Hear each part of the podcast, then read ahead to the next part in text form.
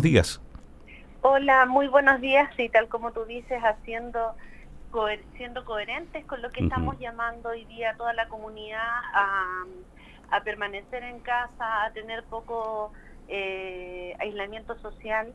Eh, también hacemos este contacto telefónico a través de Radio Sago para poder informar a la comunidad de, de, cuáles son los avances, las medidas y por supuesto las medidas preventivas, que es lo más importante en estos días en la situación que estamos viviendo eh, a raíz de, del coronavirus. Intendenta, eh, vamos a la isla grande de Chiloé. La prensa lo dice, COVID-19 denuncian escaso control de barreras sanitarias y vecinos se movilizan en la isla. ¿Cuál es su opinión al respecto? ¿Está faltando un poquito más de, mano dura o, qué está pasando en Chiloé? Sí, bueno, lo primero es señalar y se entiende la preocupación por parte de la comunidad, especialmente de la comunidad de Chiloé, con respecto a las barreras sanitarias y en ese sentido señalar que como gobierno hemos tenido un trato especial con la isla de Chiloé.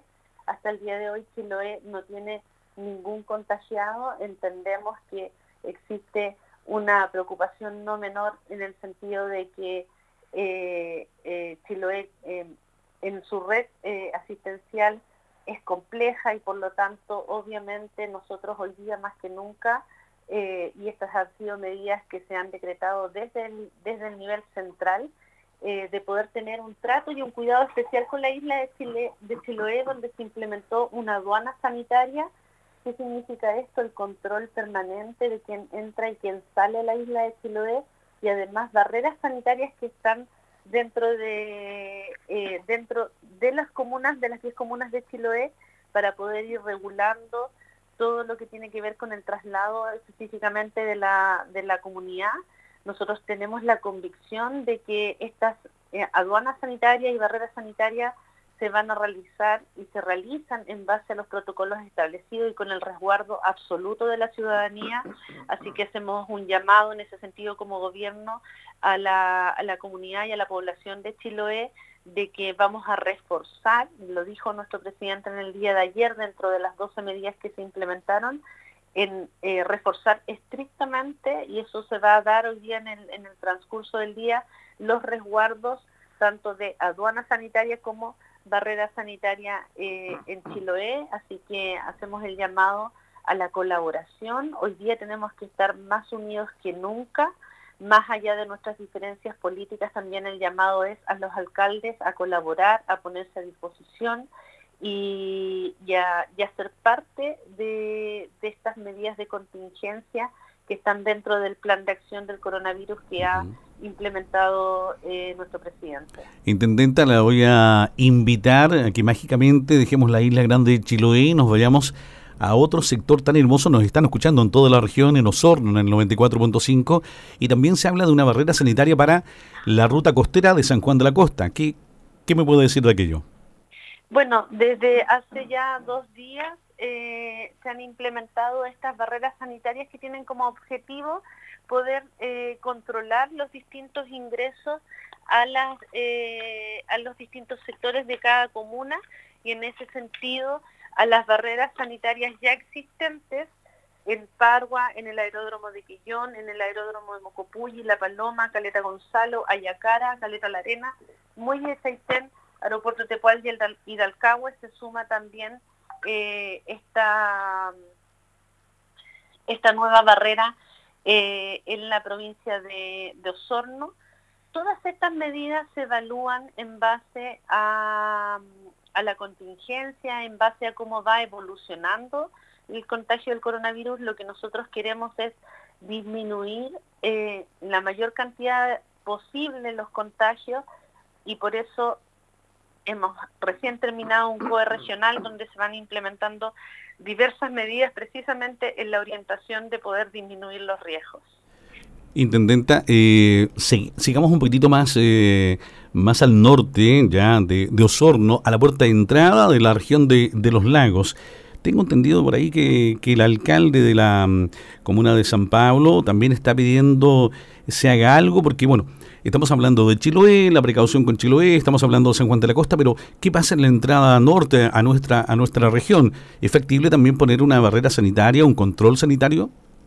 Bueno, todas esas medidas, tal como, como te señalaba, se van a ir evaluando eh, minuto a minuto y, obviamente nada está descartado, pero por ahora eh, no existe em, eh, esa barrera en específico, pero sí, y en eso hacemos un llamado a la colaboración de los alcaldes de poder ayudar en generar estas medidas preventivas.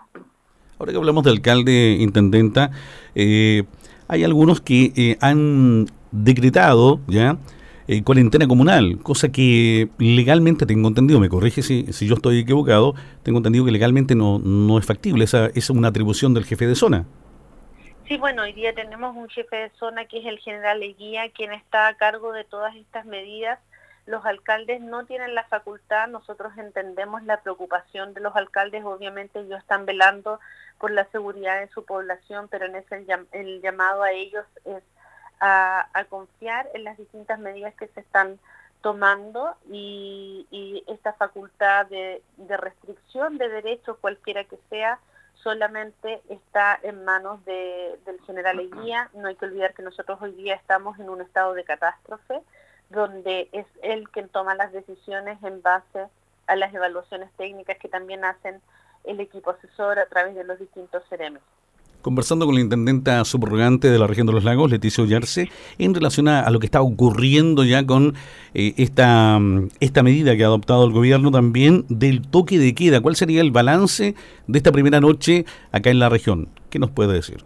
Bueno, un balance positivo. Cerca ya eh, anoche el general estuvo en terreno eh, chequeando el cumplimiento de este toque de queda. ya cerca de las 11 de la noche ya había una evaluación positiva de un cumplimiento de un 98% del toque de queda y en eso el llamado a la comunidad es a, prever todas las acciones necesarias para que en el minuto, cuando ya nos vamos acercando a las 22 horas que cuando se inicia el toque de queda, ya la gente ojalá esté en su casa. Sabemos que hay gente que se está movilizando de una ciudad a otra por trabajo o por otras razones de abastecimiento.